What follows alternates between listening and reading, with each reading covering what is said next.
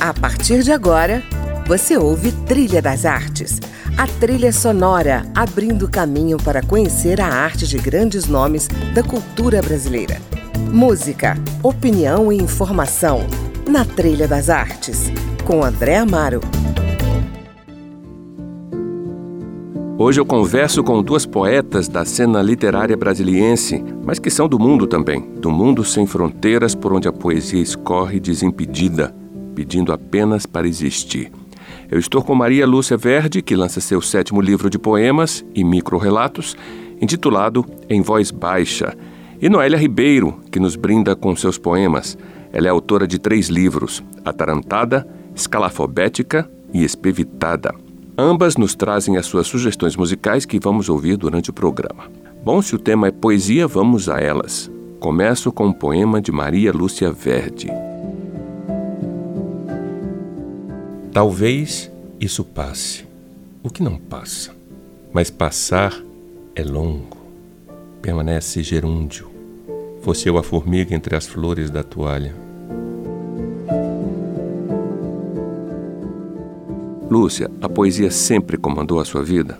Não, quisera que tivesse sido assim, André, mas eu preciso ser honesta, não comandou, porque eu fui mãe e trabalhei a vida inteira.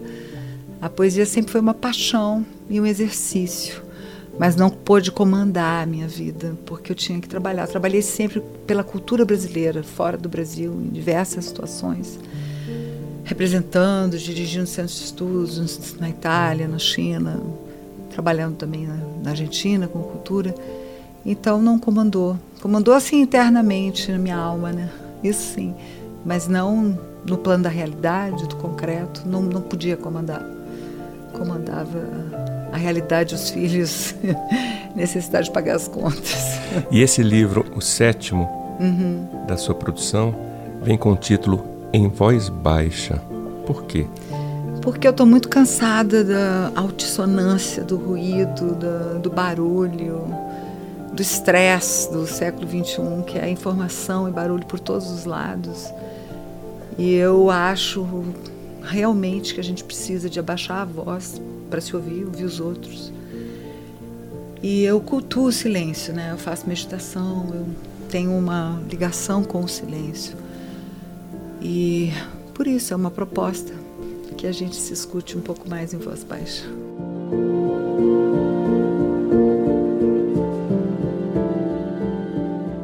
Os títulos dos livros da Noélia também são muito sugestivos: Atarantada, Escalafobética e Espevitada. É uma trilogia, Noélia? Exatamente. Acabou se tornando uma trilogia, não era, não é intencional. Mas a partir do Atarantada, eu decidi fazer outros dois é, seguindo esse mesmo essa mesma trilha, né, de uhum. palavras pouco usuais e, e sonoras, né? São pouco usuais, mas tem relação com a sua pessoa, com a sua personalidade ou com a sua vontade de ser? Acaba tendo, né? Porque quando eu lancei o Atarantada, as pessoas me encontravam e já diziam: olha, ela vem atarantada. Eu sou um pouco atarantada mesmo. Uhum. E quando eu lancei a escalafobética, eu acabei me descobrindo um pouco escalafobética. Acho que todo mundo tem um pouco dessa coisa esquisita, né? Uhum. E o espevitado eu acho que é o que mais se parece comigo, porque eu sou muito espevitada mesmo, eu sou muito ansiosa, ah, sou é? muito agitada, é verdade. Eu acho que eu estou precisando fazer meditação com a Lúcia. Vamos a um poema então? Realmente. De espevitada? Tá, tá, engraçado, ficou bem um contraponto aqui, né? O em voz baixa e os outros três lá espevitando geral. Não é? Natureza morrendo no fundo branco da vista, emparedada pintura alheia à prova indelével do artista. Quadro. Exatamente. É um quadro. Como é que você se inspira? Como é que você é, colhe no dia a dia os momentos para escrever, como é que os insights aparecem, quais são as suas provocações, quais são as pedras no caminho que te levam para a página em branco. Qual é a sua relação com a criação, Noélia? André, é um grande mistério, porque eu não escolho, eu não escolho, hoje vou escrever a não ser que seja uma coisa intencional. Por exemplo, eu quero fazer um poema com a palavra escalafobética. Aí realmente é um trabalho intencional. Eu começo e eu preciso escrever um poema que tenha nele a palavra escalafobética. Mas na maioria das vezes é um imprevisto que me pega mesmo. É, é uma ideia, é uma música que eu estou ouvindo no meu carro, é um incidente que acontece na minha vida, sabe? Assim, é uma coisa imprevisível. É muito misterioso o ato de escrever, não é? Super. É, não é uma coisa que você escolha. Uhum. Acho que a poesia escolhe você, né? Você escolheu, Noélia, para a gente ouvir Quase Nada, do Zé Cabaleiro. Foi. Por quê? Porque Zé Cabaleiro é uma das minhas influências. Eu não tenho influências só literárias. Ah, os letristas me influenciam muito, os músicos me influenciam muito. Quase nada tem a letra da Alice Ruiz, que é uma poeta que eu admiro muito, que é a viúva do Paulo Leminski, uhum. e eu uhum. adoro as, as, os poemas da Alice. Estive com ela recentemente na balada literária em Teresina. E o Zé Cabaleiro, eu sou fã do Zé Cabaleiro. O Zé Cabaleiro me influencia muito, assim, sabe? Eu gosto em todos os discos dele. E a música é muito forte para mim. Na minha poesia ela aparece. Então eu escolhi por isso, porque tem uma poeta e o Zé Cabaleiro, que eu admiro muito. Então vamos lá, Zé Cabaleiro, quase nada. De você sei quase nada. Pra onde vai ou por que veio, nem sei. Qual é a parte da tua estrada no meu caminho?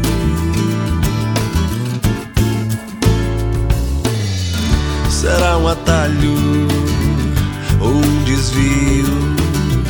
Um rio raso, um passo em falso, um prato fundo para toda a fome que há no mundo.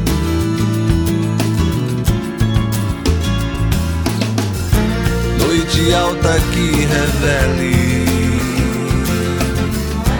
um passeio pela pele.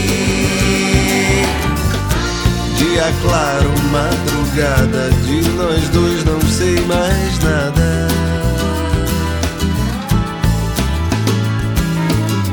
você sei quase nada. Pra onde vai ou por que veio nem mesmo sei. Qual é a parte da tua estrada meu caminho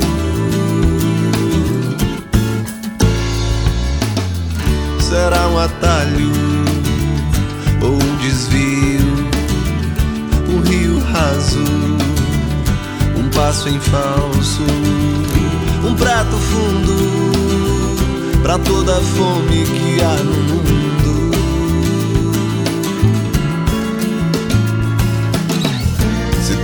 Passa, como se explica? O amor que fica nessa parada Amor que chega sem dar aviso, não é preciso saber mais nada.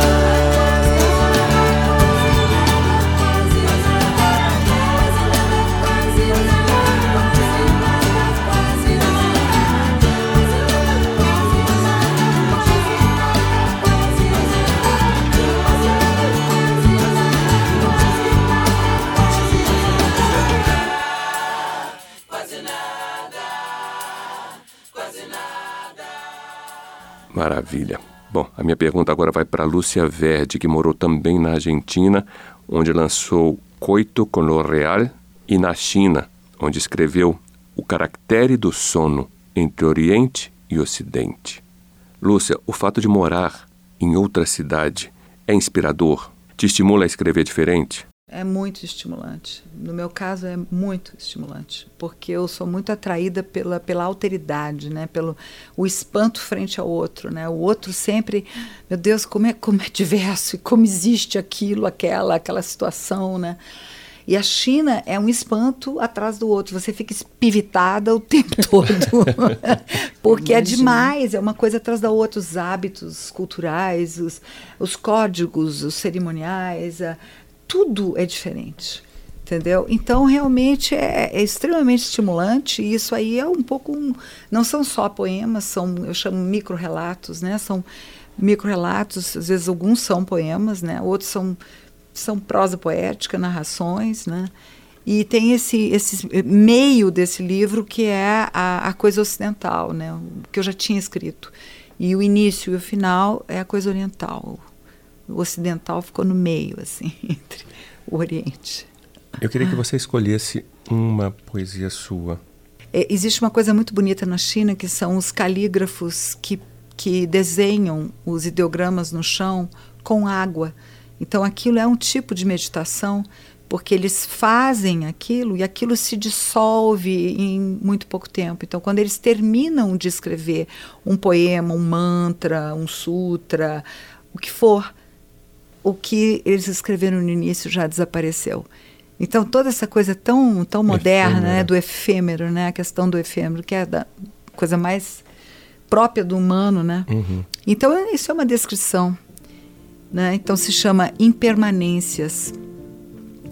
Em intermináveis parques, os calígrafos do impermanente.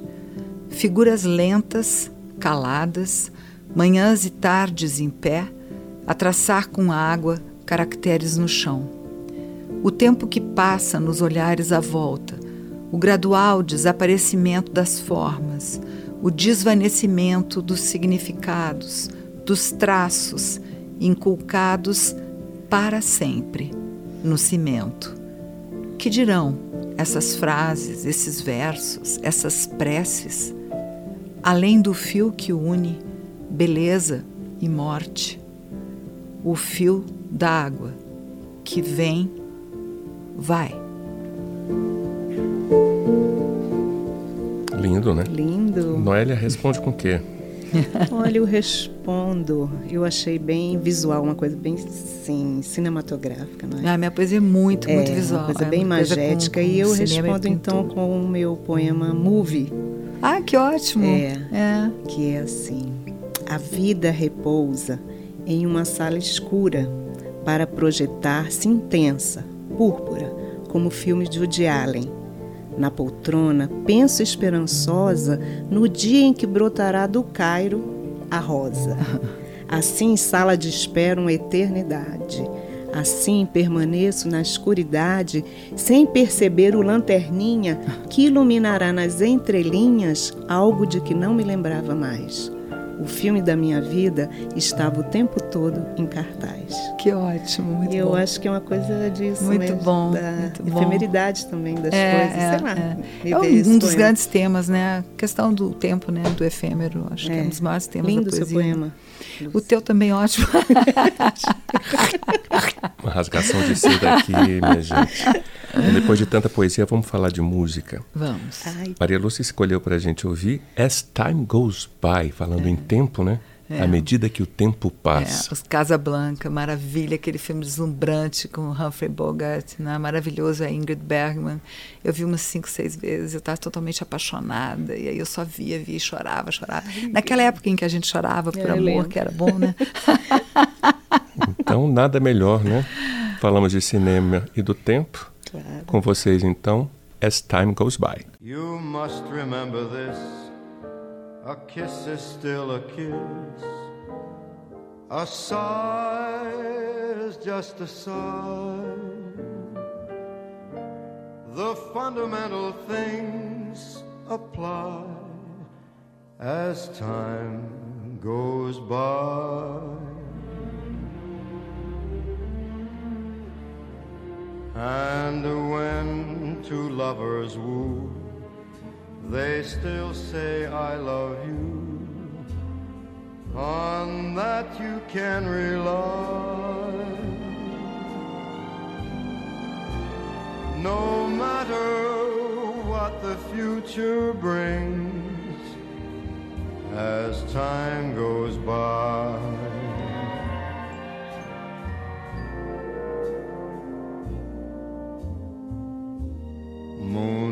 And love songs never out of date.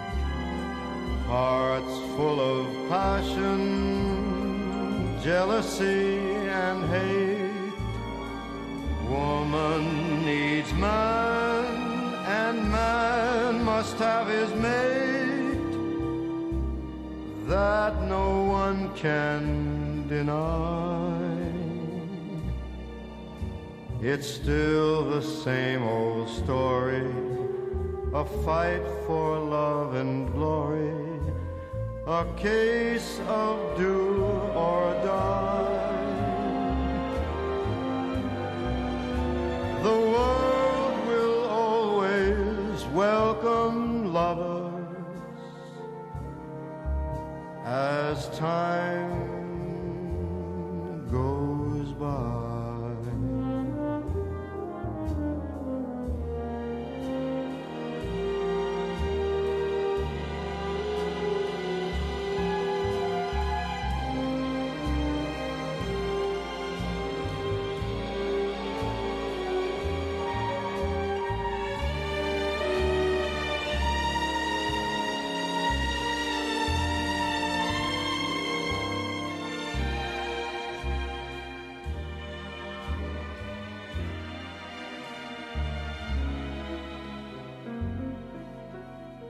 It's still the same old story a fight for love and glory, a case of do or die.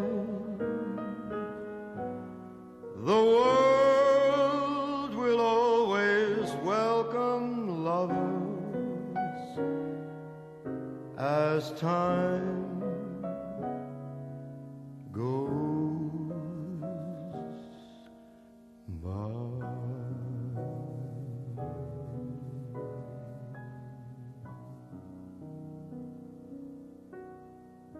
Você está ouvindo Trilha das Artes. Hoje eu estou na companhia de duas poetas de primeira grandeza, Maria Lúcia Verde e Noélia Ribeiro. Vou dar um breve intervalo, mas volto já com mais poesias dessas duas mulheres das letras. Não saia daí, voltamos já.